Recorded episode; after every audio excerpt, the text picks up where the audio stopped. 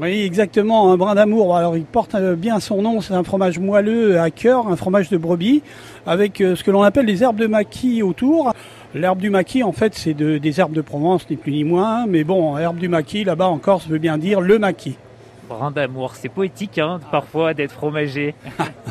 Et c'est à déguster. On, on peut en mettre même dans la table de nuit et se relever la nuit en disant qu'on a une petite envie. Alors, madame a pris son comté, on va, Oui. euh, je sais pas si elle veut autre chose. Alors, messieurs, dames. Oui, euh, je vais prendre de l'emmental. De l'emmental. Sauf que les laits de comté permettent de pouvoir avoir une saveur beaucoup plus prononcée. Et donc, euh, ça donne un, un fromage un peu plus corsé que le l'emmental de Savoie. Et avec ça, De la tombe de Savoie, s'il vous plaît. de la tome de Savoie. Est-ce que le morceau vous convient? Oui, oui, très bien. Parfait. Bon là on est surtout sur des pâtes dures, hein, c'est ça, pour, Oui. pour la cliente. Alors la cliente a choisi des pâtes pressées cuites, hein, évidemment, emmental et, et le comté. Et là, par contre, on est sur une, une- un fromage à croûte euh, brossée. hein. C'est une, une tome de Savoie. Il y a plein de termes culinaires en fait pour euh, chaque euh, famille de Pour chaque fromage. fromage, oui, évidemment.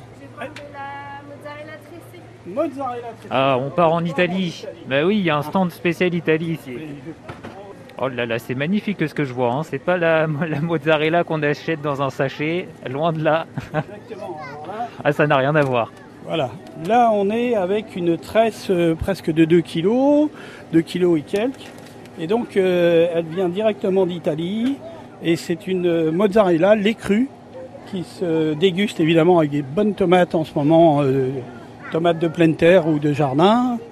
Et savoureuse à souhait.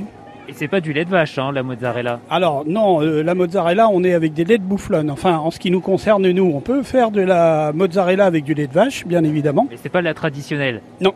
C'est de la vraie de vraie chez vous. Voilà, c'est de la di bouffala. Madame, un peu, ça vous va Regardez cette tranche euh, savoureuse, juteuse, à cœur. On a même le petit lactosérum qui vient se, se libérer au fur et à mesure que l'on appuie sur la mozzarella. C'est synonyme de qualité et de bon goût. Là, on a vraiment quelque chose de, bien compact et, vous allez voir sur des tranches de, tomates avec un petit filet d'huile d'olive et, et une petite euh, pincée de, de fleurs de sel, un quart de, de moulin à poivre dessus. On frise le paradis.